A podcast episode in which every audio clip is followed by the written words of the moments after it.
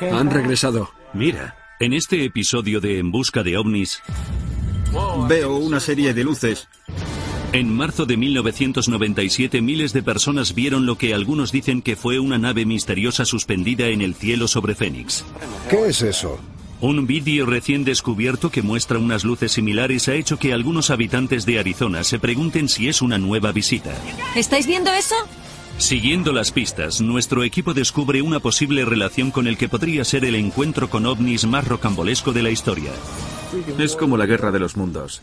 Y se reúne con un hombre que afirma que fue abducido en las afueras de la ciudad y que pasó días enteros en una nave alienígena. Nunca he vuelto allí solo. En el presunto lugar de la abducción, el equipo corona nuevas cotas para revelar la verdad. ¡Socorro! Pero cuando su investigación se adentra en la noche, el equipo experimenta su propio y pavoroso encuentro. ¡Volved al campamento! Vamos, James. ¿Qué pasa? Eso no es una nave terrestre. ¿Has visto eso? Los avistamientos de objetos no identificados tienen explicaciones convencionales. Por primera vez en mi vida, creo en la posibilidad de que los ovnis existen. Buscar pruebas es lo más importante para mí porque vivo para ello, es lo que siempre he soñado hacer. Dios mío. Madre mía. En busca de ovnis, abducción en Arizona.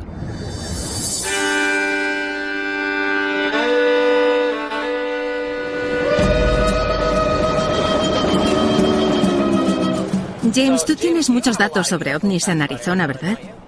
Arizona es un foco importante y posee una de las historias más ricas de ovnis. Como el caso de 1997, comúnmente denominado las luces de Fénix.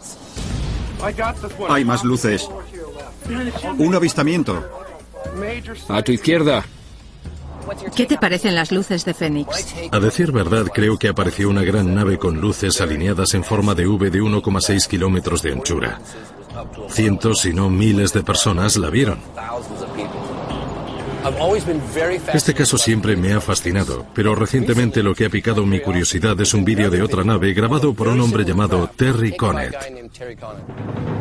Estoy viendo el vídeo de Terry Connet. Es uno de los mejores vídeos de triángulos que he visto. Yo no oigo nada, ¿y tú? Yo tampoco. ¿Qué es eso? Comenzó con un gran objeto brillante, luego enfocó la luna. Mira qué bonito. Mira ahí. Vaya. Siguió filmando hasta que durante unos segundos pudo grabar el objeto. A mí me parece un triángulo enorme. Ya veo.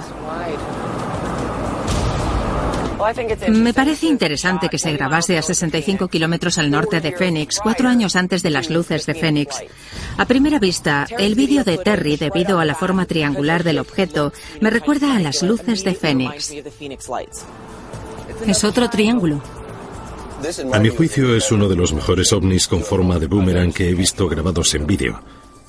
Aunque no pueda confirmar que el vídeo de Terry Connet sea de la misma nave que sobrevoló Phoenix en 1997, es muy parecida y podría tratarse del mismo objeto. A mí me parece un enorme ala delta. Estaréis de acuerdo en que es muy aerodinámica. Sobra decir que Ben repasará el vídeo y concluirá que el objeto es terrestre. Como siempre digo, es dificilísimo hacerse una idea del tamaño y profundidad del objeto contra un fondo de cielo nocturno o incluso de cielo azul matinal. No todos los que ven estas cosas han asistido a espectáculos aéreos o están acostumbrados a mirar aviones en el cielo. Te lo dije. Me gustaría ir a ver el sitio. Que en medio de la noche alguien pare el coche, saque una cámara y se ponga a filmar el cielo es algo muy anormal. ¿Estás dormido, Ben? Sí, ¿qué pasa? Perfecto. Muchas gracias por acceder a vernos, Terry. Estamos volviendo a repasar tu vídeo. Estupendo. ¿Qué puedes decirnos de él? ¿Cómo lo hiciste? ¿Cómo encontraste aquello? ¿Qué ocurrió? Era una noche despejada. No había una sola nube en el cielo de Arizona. Estaba regresando del Gran Cañón y vi una serie de luces en el horizonte. Me quedé mirándolas, salí del coche y encendí mi pequeña cámara de vídeo.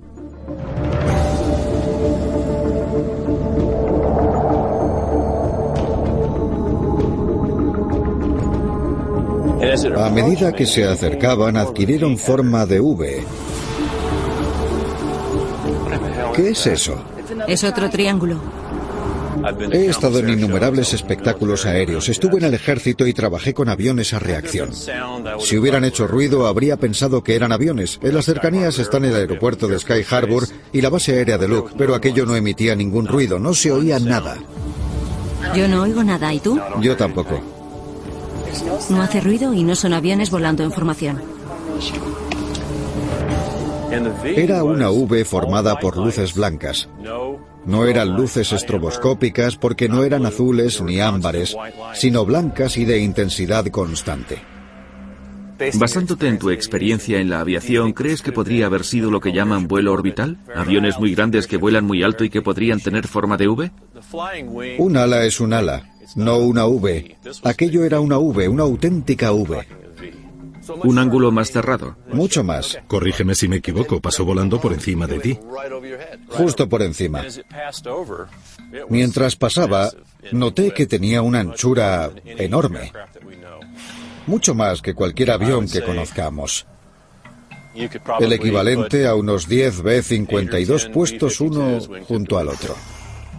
Vaya. ¿Cómo lo compararías con las luces de Fénix de 1997? Las luces de Fénix eran muy parecidas a lo que vi. De hecho, fue muy inquietante porque volvió a suscitarme preguntas que me había planteado. ¿Qué era eso? Si era algo militar, si se trataba de un proyecto de alto secreto, lo aceptaría y viviría tranquilo. Pero el problema es que no sabemos qué es. El relato de Terry es muy convincente. Su vídeo es muy persuasivo y apoya la teoría de que en el cielo de Arizona hay unas naves enormes y silenciosas en forma de triángulo o de boomerang. Pero mi pregunta es, ¿quién las pilota? No sé a vosotros chicos, pero Terry me encanta. Seguramente sea uno de mis testigos favoritos de todos los que he entrevistado. Es muy metódico y además dijo que podrían haber sido aviones volando en formación. Pero para ser eso, sus características eran muy raras. Además, no está seguro de que sea extraterrestre. Ben va a convertirse en un creyente. James, yo creo en la verdad. Y la verdad es que nos visitan, amigo. No puedes aceptar la verdad. Estoy de acuerdo con que es un objeto de forma triangular, que es lo que sale en el vídeo, pero eso no quiere decir que tenga que ser extraterrestre. Podría ser un avión experimental militar o comercial, incluso podría ser una formación de luces de bengalas. No tiene por qué venir del espacio. Como científico solo me baso en las pruebas y para recogerlas hay que realizar test.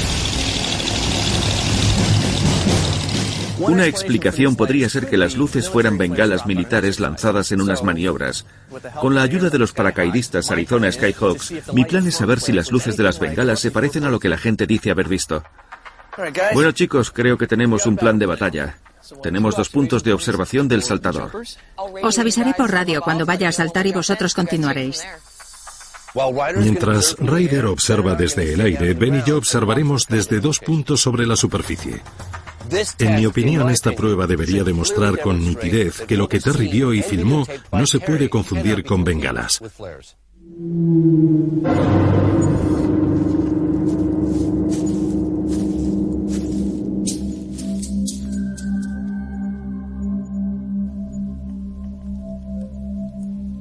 Solo tenemos que esperar a que salte. Ryder para Ben y James, ¿me recibís? Te recibo. Adelante. Solo quiero que sepáis que el avión está rodando. Recibido. Ve con Dios. Os avisaré cuando estemos volando.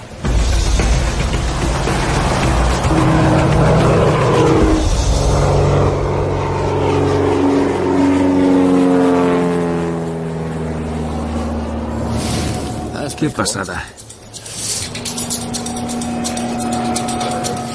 Ya estoy filmando. Los tengo. Me parece increíble que vaya a saltar al vacío en medio de la noche. Estamos a 8 kilómetros del punto de salto. Allá van. Esto va a estar bien. Puertas abiertas, chicos. Recibido, marcha, agárrate bien. ¿Tus últimas palabras? Listo para pasar un buen rato. Un miembro de los Arizona Skyhawks va a saltar desde un avión a 3 kilómetros de altura con bengalas adheridas a sus piernas. Esto debería demostrar con claridad que lo que se vio en Phoenix no puede relacionarse con bengalas. Ahora salta y compórtate como un ovni. Eso haré, señora.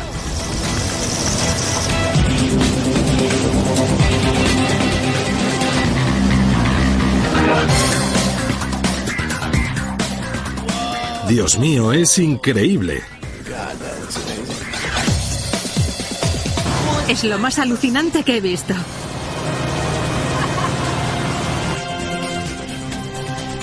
Madre mía. Parece un cometa. ¿Estáis viendo esto? Y tanto. Parece un cometa o una estrella fugaz. No tiene nada que ver con ningún ovni. Es como en la Guerra de los Mundos. ¿Qué os parece, chicos? No se parece en nada al vídeo de Terry. No había visto nada así en toda mi vida. Es asombroso, Ryder. Es un espectáculo de luces alucinante. No sé si lo confundiría con un ovni, pero tengo que decir, bien hecho. Bien hecho, muy bien hecho. No ha sido nada. Después del test de anoche, estoy convencida de que las luces que la gente vio en el cielo no eran bengalas. En ese caso podrían ser ovnis. Queríamos conocer a Jeff Willis, famoso no solo por todos los vídeos de ovnis que ha filmado, sino especialmente por uno de una nave triangular asombrosamente parecida a la que la gente ve. Filmaste la mayoría de los vídeos en el campo, ¿verdad? Sí. ¿Cuál estás mostrándonos ahora? Lo grabé el 24 de mayo de 2003. Es lo que llamo un platillo ladeado.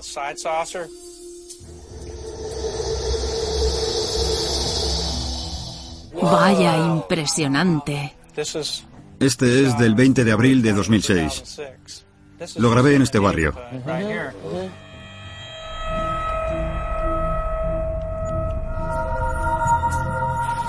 Qué raro. Este es del 12 de mayo de 2005. Comienza con cuatro luces. Veo una serie de luces. Se mueven. ¿Lo tienes, Pat? Amigo, tengo cinco luces a la izquierda como las del área 51. ¿Cómo sabemos que no son bengalas? Las luces de bengalas no duran más de tres o cuatro minutos, pero este avistamiento duró siete y no oímos ningún avión. Todo estaba en completo silencio. ¿Qué crees? ¿Qué crees que viste y filmaste? Ese es el misterio. No sé lo que vi. Sé que no es normal y estoy seguro que no es del gobierno. Sinceramente, esta es la razón por la que me dedico a esto. Quiero averiguar la verdad de este fenómeno. James se cree todo lo de esos vídeos, pero debido a mi formación y a mi experiencia, yo necesito mucho más para llegar a la conclusión de que se trata de objetos no identificados. Hay muchos objetos perfectamente identificables en el cielo que no estamos acostumbrados a ver porque pasamos la mayor parte del tiempo mirando abajo, no arriba. Jeff nos habló de un avistamiento suyo reciente en la montaña Thunderbird, pájaro de trueno, a 5 kilómetros al norte de la ciudad. Ha accedido a llevarnos allí y a presentarnos a dos investigadores expertos de la zona para que sepamos lo que ocurre en estos cielos. Obviamente, atrapar ovnis no es tarea fácil y para llegar allí tendremos que dar un buen paseo.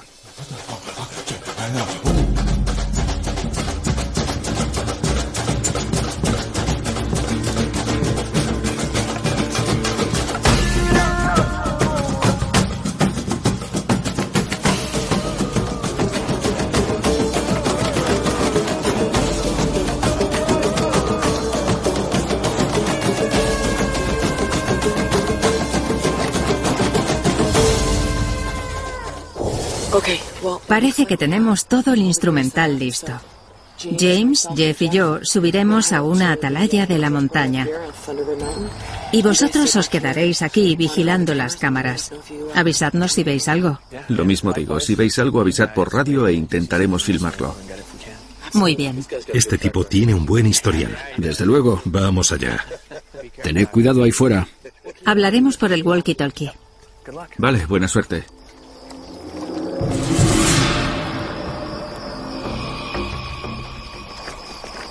Jeff, ¿cuánto tiempo hay que pasar bajo este cielo hasta ver algo? Eso depende. Yo paso cientos de horas observando el cielo. Y a veces, por mucho tiempo que pase, no veo nada, pero a veces hay suerte. En lugares como este desierto, alejados de la ciudad, es fácil distinguir la diferencia entre un avión y un ovni. Aunque muchas veces los aviones parecen ovnis hasta que te fijas bien. Es engañoso. A veces los ovnis parecen aviones. Eso es.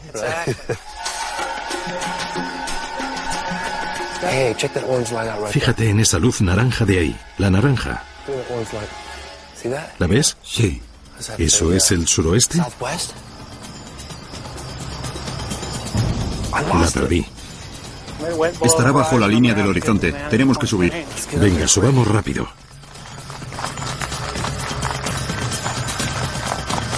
Rápido, vamos a perderla. Hay dos. Vamos, vamos. Ya voy. Vamos. Ya la veo. Ya, fíjate en eso, fíjate. Ya la veo. ¿Qué diablos es eso? Es el Valle del Arco Iris, donde han estado viendo estas cosas. Madre mía, mira las de la derecha. ¿Las ves? Es verdad. Llámalos y diles que den la vuelta. Ven, tenemos algo. Tenemos una esfera roja. Está 30 grados hacia el este de tu posición bajo la línea del horizonte. Recibido, James. Ven, ¿la ves o no? Fíjate.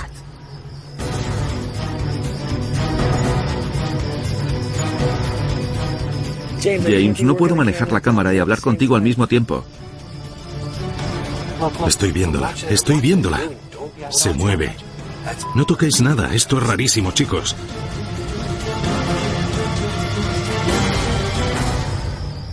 Estáis viendo una linterna china, a cambio. Maldita sea. ¿Me tomas el pelo? ¿De veras? Es increíble, pero he podido verla de cerca, a cambio. Recibido. Dios mío, qué bueno. Estábamos viendo unas luces de fiesta de alguien. La verdad es que nunca había visto nada así. Es demencial. Creo que la última vez que vi una linterna china fue en Karate Kid 2. Sube la pierna, Ben, sube la pierna. Recibido. Si todo el mundo tuviera lentes así, el número de avistamientos de ovnis se reduciría en un 90%.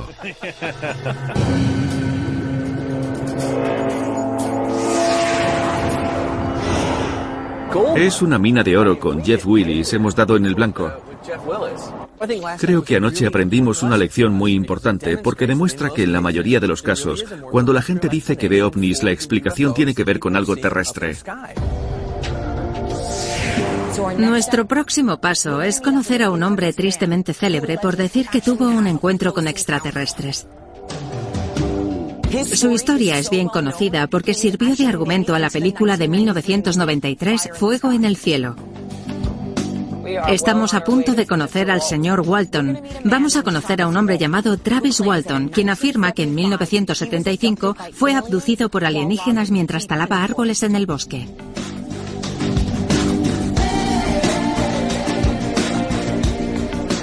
Me encanta que la gente diga que fue único. ¿Qué es eso? El cráter de un meteorito. Salida 133. Tres kilómetros. ¿Podemos ir a verlo? Por favor, por favor. Ya lo conozco. Va a hincarle el diente, geólogo. Hay muchos así. ¿Es extraterrestre? Sí. Dios mío. Vaya. Dios mío. Es el punto de impacto de un objeto extraterrestre. Está confirmado. Si queréis hablar de extraterrestres, ahí tenéis uno. ¿Dónde? Ahí lo tienes delante. No es tan emocionante como los que quiero ver. Anda ya. Esto parece sacado de una película de Michael Bay.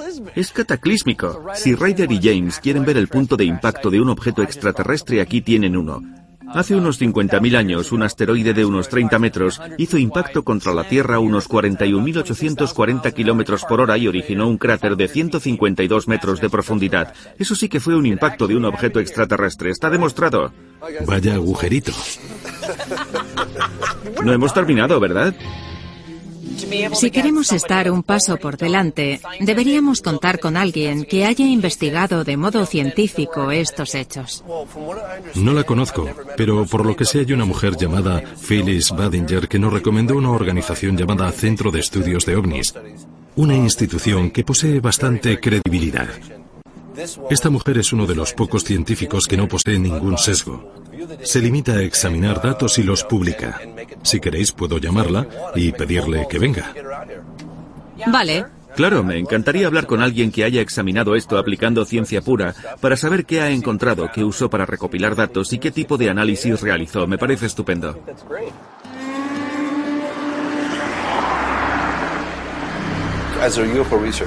Como investigador de ovnis, Creo que el caso de Travis Walton está entre los tres, cuatro o cinco más importantes. Como científica es obvio que sabrá mucho de este caso. ¿Cómo lo evaluaría en una escala del 1 al 10? Sin duda le daría un 10. ¿Por qué le daría un 10? Es un caso de abducción con varios testigos. Eso es muy importante porque contamos con testigos oculares que vieron el ovni en el que Travis fue abducido. Todos menos uno pasaron la prueba del detector de mentiras. Y el que no lo hizo se enfadó, se levantó y se fue. Eso es lo que entiendo que ocurrió. Vi a Travis una vez y estaba muy traumatizado. Por lo que me dijo me dio la impresión de que era creíble. Fueron algunos comentarios que hizo acerca de algunas cosas. ¿Los ovnis dejan algún tipo de huella física? Sí. Pueden ser quemaduras y a veces la gente huele ozono. También hay círculos sobre la hierba y se supone que dejan trazas de metal. ¿En serio? Sí, convendría medir la carga de isótopos de las ramas rotas y compararlas con otras para saber si hay residuos. Eso sería una prueba tangible. En el caso de Travis Walton, ¿qué deberíamos buscar en el lugar de los hechos? Muestras de núcleos anulares. Núcleos anulares. Y cualquier campo magnético que haya. Por lo que tengo entendido, en este caso la nave lanzó un rayo que le afectó tanto que debió de afectar también al terreno a su alrededor. ¿Pero quedarán esos restos? No lo sabemos a menos que aparezca otro ovni, porque aquel ovni llegó por algún motivo. Phyllis estudia estos fenómenos de forma muy parecida a la mía. Me resulta muy estimulante. Espero poder reunir datos y obtener algunas respuestas. Bueno, chicos, creo que nos quedan unas dos horas, así que no más paradas.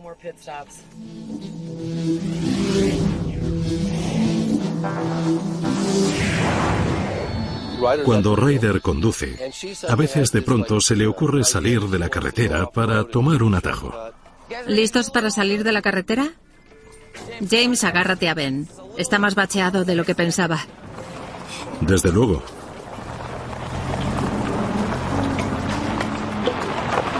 Chicos, espero que evitemos la zanja de la izquierda. Como caigamos, se acabó. Pisa bien el maldito acelerador y no lo sueltes. Cuidado, cuidado.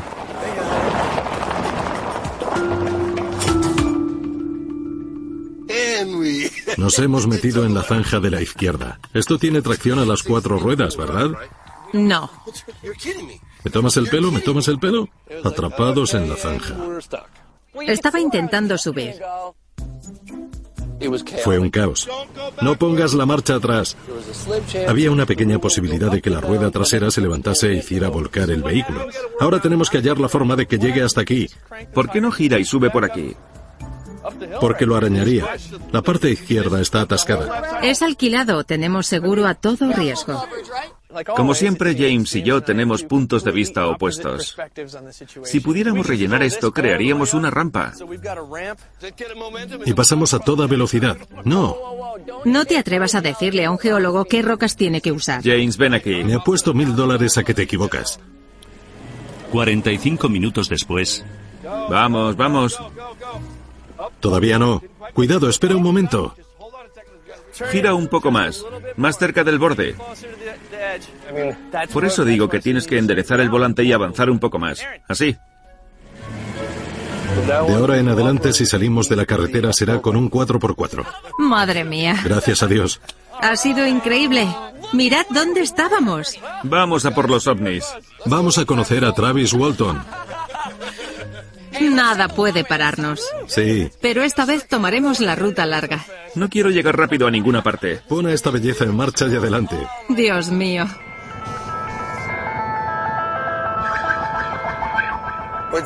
Chicos, para mí esto es como si Ben fuera a conocer a Neil Armstrong. En mi opinión, este hombre ha protagonizado uno de los tres encuentros en la tercera fase más importantes del mundo. El caso de Travis Walton es uno de los mejores incidentes de presunta abducción que existen. Hay siete testigos. La desaparición duró cinco días. Estoy deseando hablar con él.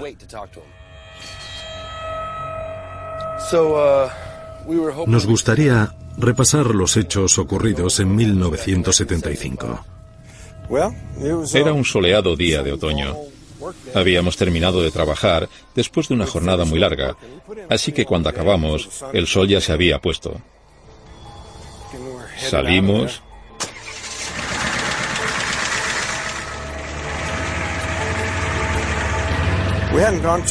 Y cuando todavía no nos habíamos alejado mucho, vimos unos resplandores a través de los árboles.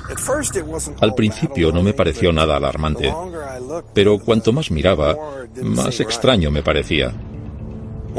Poco a poco todos quedamos en silencio. Y de repente, ahí estaba. Era inconfundible. Algo totalmente increíble. ¿Qué aspecto tenía? ¿Podría describirla? Parecía dos pasteles unidos por el borde superior con la parte de arriba achatada. Era tan alta como el primer árbol y llegaba hasta el segundo. Algunas partes eran metálicas y otras relucían. Me quedé atónito. Era algo tan potente y al mismo tiempo tan delicado. Paramos. Abrí la puerta de la ranchera y me acerqué pensando que ya se habría ido cuando llegase. Me acerqué mucho. Desde la ranchera, mis compañeros gritaban, lárgate de ahí. De repente, del fondo de la nave salió un rayo de energía. Era potentísimo. Fue como un golpe. Me dio en la cabeza y en el pecho. Mis compañeros comenzaron a gritar, está muerto, lo ha matado, vámonos de aquí. Me dijeron que cayeron presas del pánico y que huyeron. Tenía una sensación de cosquilleo y de entumecimiento al mismo tiempo. Cuando desperté, tenía muchos dolores y comencé a preguntarme dónde estaba. Oía sonidos de movimiento a mi alrededor, así que pensé que serían médicos. Pero cuando posé la vista sobre aquel ser, cuando le miré a la cara, quedé totalmente conmocionado. Parecía algo sacado de una pesadilla. A continuación, desperté en la cuneta de una autopista.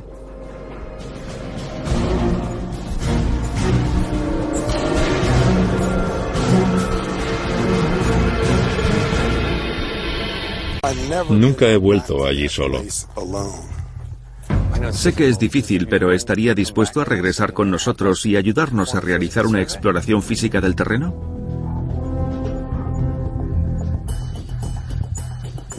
Sí, iré con ustedes. Solo no voy. Por supuesto que no. Sí, podríamos ir a verlo. Este es uno de los casos más impresionantes que se conocen. Estoy convencido de que fue abducido, no me cabe la menor duda. Ni confirmo ni desmiento el relato de Travis. El problema es que carecemos de datos para decidirlo. Para que pueda plantearme la verdad del caso, necesito encontrar indicios físicos. Nuestro periplo nos lleva al punto de la abducción para intentar reunir cualquier indicio que demuestre si fue o no un fenómeno extraterrestre. Tras nuestra última debacle en un camino de tierra, esta vez no nos arriesgaremos en la ruta al lugar de la abducción. Así que he conseguido ayuda. Se trata de la unidad de rescate y salvamento de la tribu Navajo.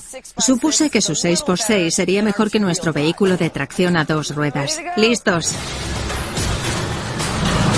El lugar de la presunta abducción se encuentra a 48 kilómetros de aquí. Es un camino de leñadores del Bosque Nacional de Sitgrips. ¿Se fueron por aquí?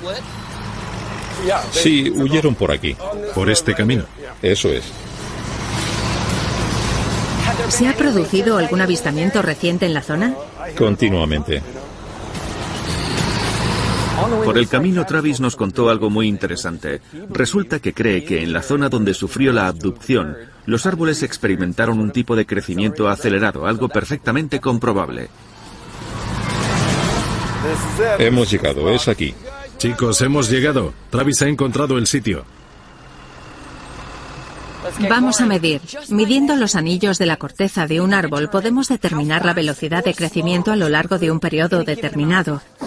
Lo que voy a hacer es recoger unas muestras para que nos ayuden a determinar si en esta zona se produce algún tipo de crecimiento inusual.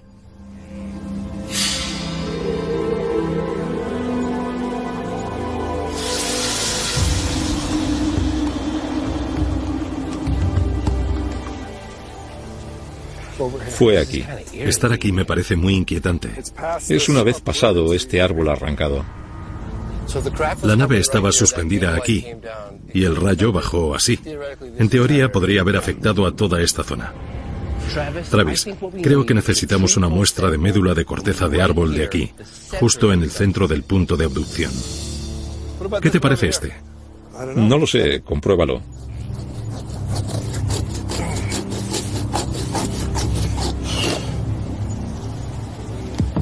Tronco va. Macizo. Vaya, fíjate. Estuvo creciendo de forma uniforme. Después se aceleró durante 15 años y volvió a la normalidad. Aunque no podamos relacionar esta anormalidad con el encuentro con el ovni, sin duda suscita serias preguntas acerca de lo que puede haber ocasionado el crecimiento acelerado.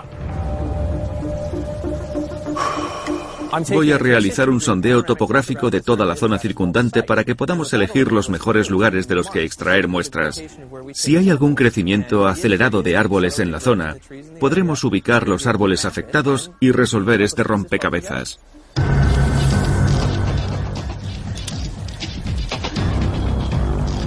Es importante recoger muestras de las copas para saber si hay indicios del vuelo de un ovni.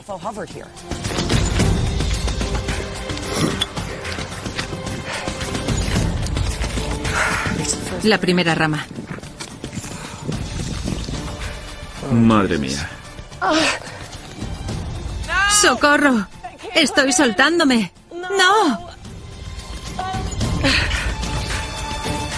No sé si podré. Dios mío. ¡Socorro! Vaya. ¡Ven! Estoy aquí. No. Vamos, Ryder. Estoy soltándome. ¿Qué puedo hacer desde aquí? ¡Socorro! Un poco más lejos, en la otra dirección. Dios mío.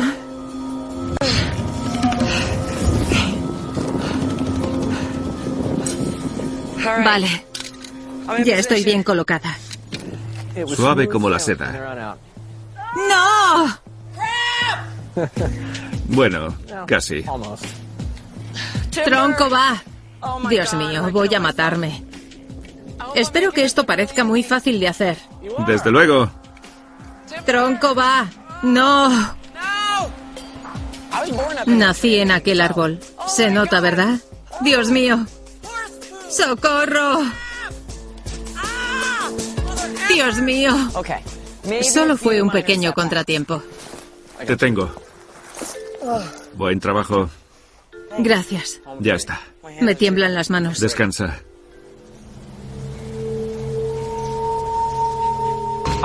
Hemos descubierto algo increíble. Cuéntanoslo. Fijaos, Travis y yo hemos encontrado un árbol que ya estaba cuando se produjo el avistamiento. Y justo después, algo hizo que experimentara un periodo de crecimiento acelerado. Este hombre es leñador, yo no. Y resulta que cree que esto demuestra su afirmación de que una vez un ovni apareció flotando en el aire sobre el bosque. Tal vez tenga razón. Muchas gracias por su ayuda, Travis. Ha sido toda una aventura. Traer a Travis Walton al punto exacto de su presunta abducción fue una experiencia traumática para él. A medida que anochecía me di cuenta de que cada vez se angustiaba más y al final decidió irse a su casa. Después de todo el esfuerzo que nos ha costado llegar y de todas las informaciones sobre actividades extrañas en esta zona, irnos ahora sería de idiotas.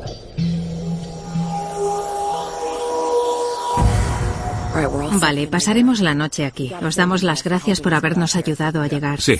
Contar con una unidad de búsqueda y rescate es un gran alivio. Gracias a ti. ¿Qué te parece la zona? Me da un poco de miedo. No me gusta que nos quedemos. ¿En serio? ¿Quieres decir que esta zona es un foco de ovnis? Exactamente. En un radio de unos 32 kilómetros alrededor de aquí, aparecen muchas luces en el cielo. ¿Objetos volantes no identificados? Sí. Justo aquí. Vale. Si te necesitamos, gritaremos. Vale, gracias. No sé vosotros, pero a mí me gustaría regresar al lugar de los hechos. Peinaremos el perímetro para cubrir la zona que no examinamos hoy. De acuerdo. Me parece bien. Manteneos en contacto. Sí, vista en el cielo.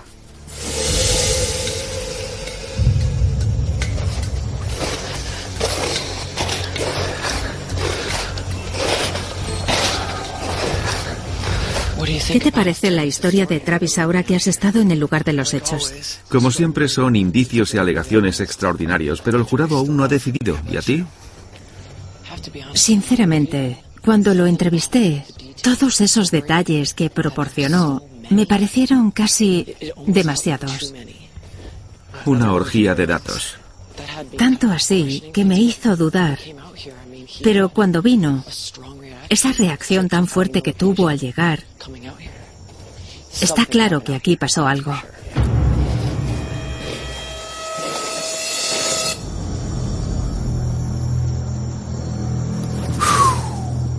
Vaya. Si hubiera estado aquí hace 35 años, me habría parecido algo totalmente insólito. Increíble. Me cuesta creer que esté en el lugar donde se produjo una de las abducciones más famosas de la historia. Travis Walton, el de la película Fuego en el cielo. Estoy llegando por el mismo camino que él, donde se paró y salió de la ranchera. El ovni debió de haber estado un poco más hacia el norte, en esta dirección. Estoy acercándome a la zona cero.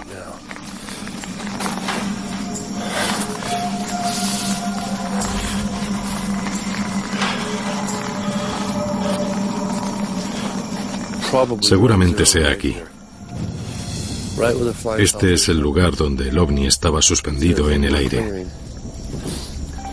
Dijo que había un pequeño claro. El camino está allí abajo.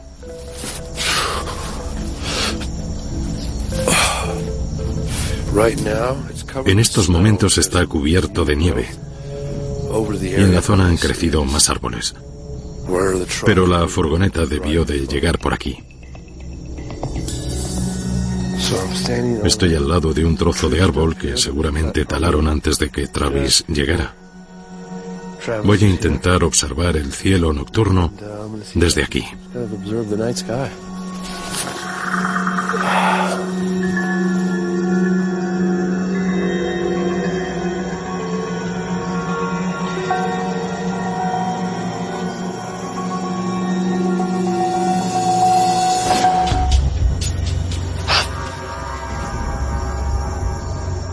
Ryder para James. Te recibo, Ryder. Ya he llegado. Estoy oyendo unos ruidos que parecen disparos.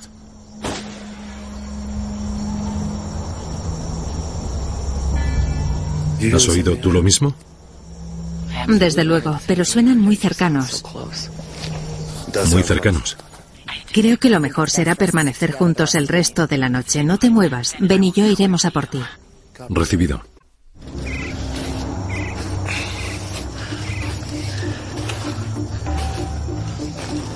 Aquí la nieve es profunda, ten cuidado.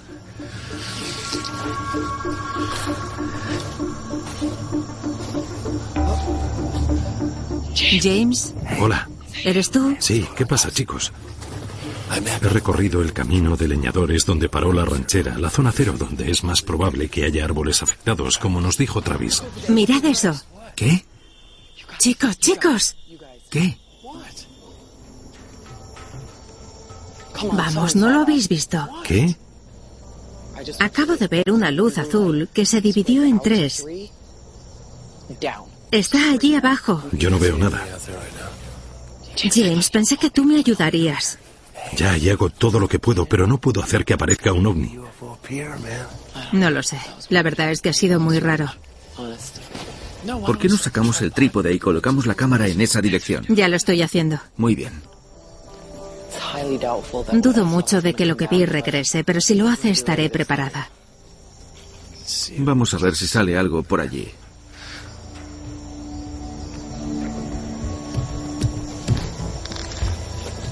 Vamos, Arizona, enséñame algo.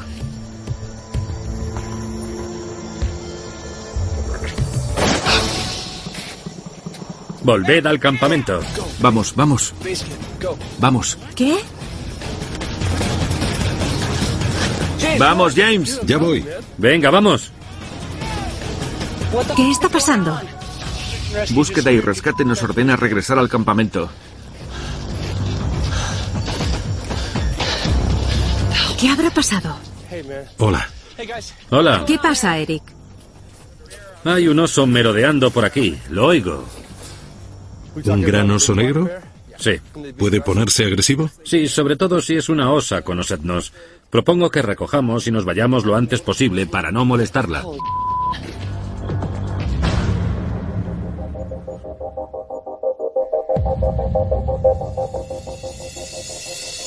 Soy tan bruta que me habría quedado allí, pero Ben y James no. Después de un corto camino de regreso, nos reunimos para analizar todas nuestras pruebas. Vamos a hablar de la nave triangular, la de forma de boomerang que la gente ve en los cielos de Arizona. Está claro que parece una nave triangular de algún tipo, pero yo no descartaría un grupo de aviones volando en formación. Estoy seguro de que las imágenes del vídeo de Terry Connet son de una nave triangular, pero eso no significa necesariamente que sea extraterrestre. Podría haber sido un B-2 o un avión experimental. No deberíamos descartar esas posibilidades. Esta es nuestra prueba con el paracaidista. Es un fragmento de la grabación. Fue increíble, pero es obvio que no puede confundirse con un ovni ni con nada de lo que la gente vio en 1997. Queríamos filmar el descenso. Las bengalas no se mueven en horizontal por el cielo. No podemos ver las imágenes de las bengalas, compararlas con las de los avistamientos y decir que son lo mismo. Pero las luces de Phoenix no es el único fenómeno extraño que ocurrió en Arizona. También está el famoso caso de Travis Walton. La nave estaba suspendida aquí y el rayo cayó aquí. En teoría podría haber afectado a toda esta zona. Travis extrajo muestras de médula de árbol. Resulta que justo a partir de 1975, cuando se produjo el avistamiento, hubo un cambio apreciable en el crecimiento de los árboles, que se aceleró entre cuatro y seis veces. Se observa una diferencia de tamaño espectacular. De todas formas, no descartamos factores medioambientales. Basándome en mi examen inicial del sondeo panorámico, no he encontrado nada que demuestre que haya una zona de crecimiento acelerado. Estoy segura de que hay ovnis sobrevolando Arizona, pero no creo que vengan del espacio exterior. Si todo el mundo tuviera lentes así, el número de avistamientos de ovnis se reduciría en un 90%. No creo que sea una coincidencia que en el suroeste del desierto haya dos centros espaciales. Además, hay muchos campos de tiro de la Fuerza Aérea. Pienso que es más probable que se trate de aviones experimentales de gran tamaño que de cualquier cosa proveniente del espacio exterior.